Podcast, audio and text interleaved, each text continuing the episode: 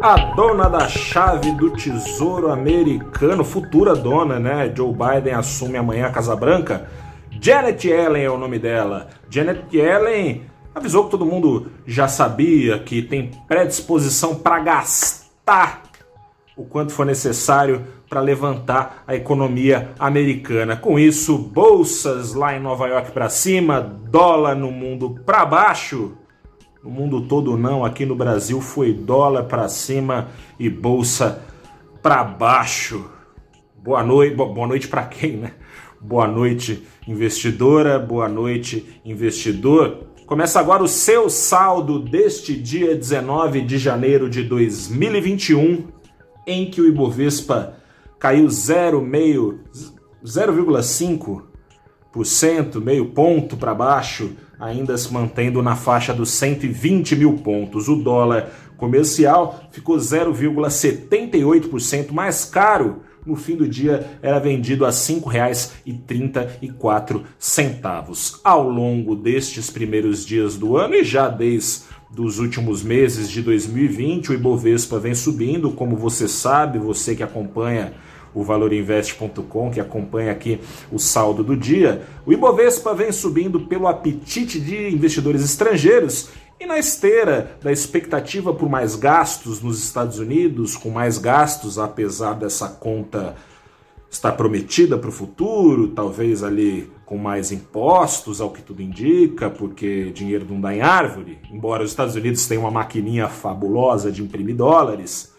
apesar desse custo jogado para frente, num curto prazo, esses gastos em excesso tendem a ser revertidos em mais crescimento para a economia americana, consequentemente para os seus parceiros comerciais, o Brasil é um deles, e as receitas das empresas tendem a ser melhores, o que tende a ser refletido no preço de suas ações em bolsa. Mercado brasileiro, portanto, subindo, o Ibovespa que apanhou tanto, ficou barato em dólares tem crescido aos olhos dos investidores estrangeiros, mas hoje não, e tem sido já assim alguns pregões. A situação da vacina é o que está pegando aqui no Brasil. A gente sabe muito bem que o fim da crise sanitária é o que determina também o fim, ou pelo menos o começo do fim, da crise econômica e que sem vacina não tem fim de crise sanitária, portanto, nem de crise econômica. O dia D, hora H, saiu do papel, né? veio vacinação, começou no domingo, mas ainda está carregado de incertezas o cenário. É, bom, Hoje, ao longo do dia, a aversão ao risco era maior do que foi no fechamento, diminuiu um pouco com uma boa notícia dessa frente. A Anvisa liberou mais, é, não sei tantos milhões de doses, liberou mais de 4 milhões, quase 5 milhões de doses da Coronavac. Com isso, o Brasil tem à sua disposição agora quase 11 milhões de doses da vacina. Ainda é muito pouco Somos mais de 200 milhões de brasileiros, cada um esperando duas espetadas em seus braços, duas doses de Coronavac ou eh, da vacina de Oxford, que já foi liberada, mas que não tem nenhuma aqui no país.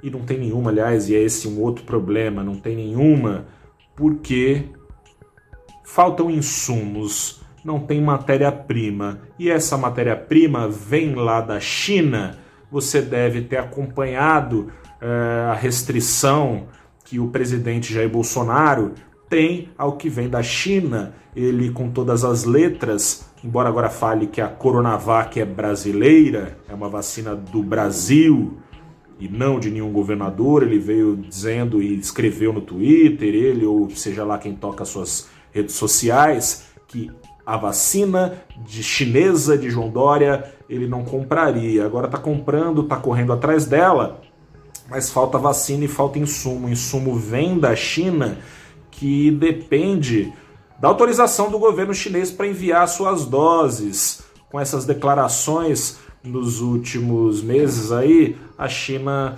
parece estar tá colocando alguns obstáculos, alguns atrasos burocráticos para enviar esses insumos.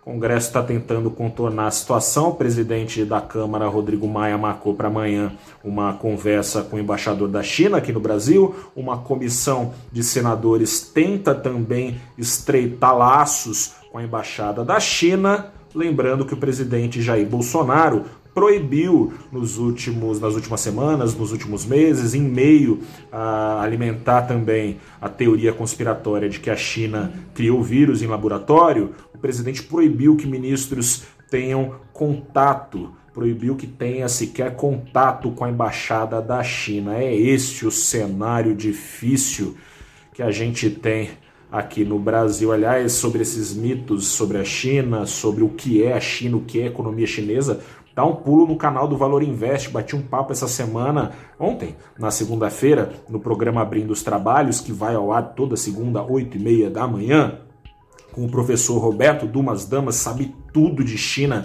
desmistificou muita coisa, e com o Fabiano Sintra, sabe tudo de China também, do universo de investimentos, o professor Dumas Damas do INSPER, o Fabiano Sintra da XP atrapalhada do governo em relação às vacinas também é, tem trazido alguma apreensão. Essa lentidão é, tem feito consultorias revisarem as expectativas de crescimento para o Brasil. No Valor Invest temos algumas dessas revisões. Você acesse lá é, que você confere atrapalhada que eu estou falando.